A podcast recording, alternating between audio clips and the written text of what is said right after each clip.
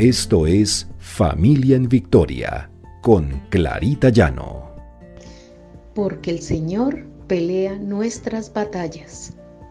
R12 Radio, más que radio, una voz que edifica tu vida. Buenos días. El Señor nos bendiga, nos proteja y nos llene del Espíritu Santo.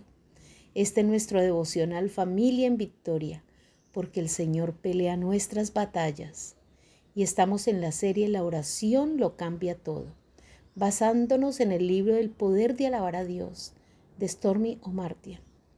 Pensemos qué pasa cuando no vemos respuesta a nuestras oraciones, cómo está nuestro corazón. Cuando oramos y no recibimos esas respuestas. Tal vez Hemos orado años por una persona, por un sueño, sin respuestas.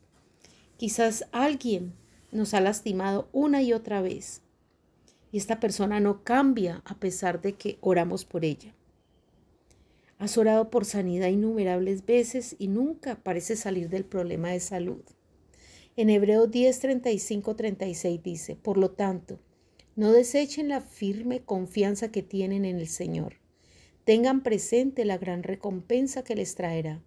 Perseverar con paciencia es lo que necesitan ahora para seguir haciendo la voluntad de Dios. Entonces recibirán todo lo que Él ha prometido. Miren que tenemos una promesa del Señor. Primero tenemos que estar firmes, teniendo confianza en el Señor. Perseverar. Y Él, que hace su voluntad agradable y perfecta, hará en nosotros lo que nos ha prometido. Miremos que el Señor tiene cuidado de nosotros. ¿Cuántas veces hemos orado tal vez por nuestros hijos? Nos hemos desalentado porque nuestros hijos no alcanzan sus sueños o porque no consiguen ese trabajo que tanto desean o tal vez porque no cambian, porque están en situación de riesgo y no cambian. Y pensamos que no hay ninguna respuesta del Señor en estas oraciones y nos llenamos de resentimiento y tal vez de ira. Y por lo general estamos dirigiendo estos reclamos y esta ira a Dios. Pero no pensamos que Dios siempre tiene un propósito para lo que Él hace. Cada vez que comencemos a sentir impaciencia por falta de respuesta de una oración, debemos adorar a Dios adorarlo y reconocer su omnipotencia y conocer que es todopoderoso, el Rey del universo. Lo alabamos porque es fiel y digno de confianza. Cuando adoramos, ascendemos y cuando ascendemos, obtendremos la revelación de Dios. La adoración nos ayuda a reconocer que Dios es mucho más grande que cualquier problema que nosotros tengamos.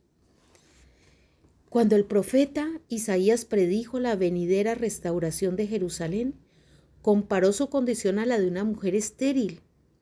Les dijo a los israelitas que cantaran ante esta situación. Dijo, regocíjate, oh estéril, la que no daba luz, levanta canción y da voces de júbilo.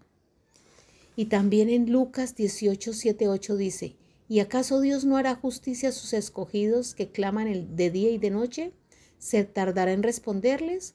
Os digo que pronto les hará justicia, pero cuando venga el Hijo del Hombre, ¿hallará fe en la tierra?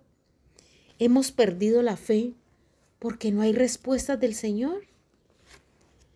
Recordemos que las oraciones Dios las responde en un sí, en un no o espera.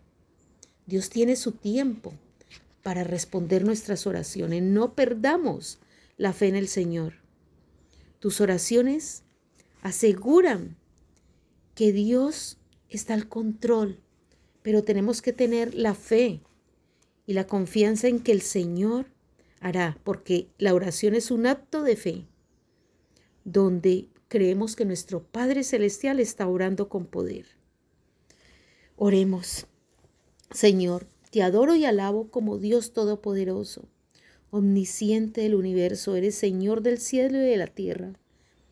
Señor, Dios con nosotros, gracias Señor, porque siempre estás al control. Debemos confiar en ti, Señor, y a veces no tenemos paciencia para hacerlo. Pero, Señor, sabemos que tú tienes cuidado de nosotros, de nuestra familia, de nuestros hijos, y que tú tienes tu respuesta perfecta a nuestras oraciones.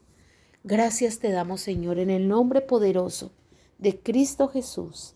Amén y amén.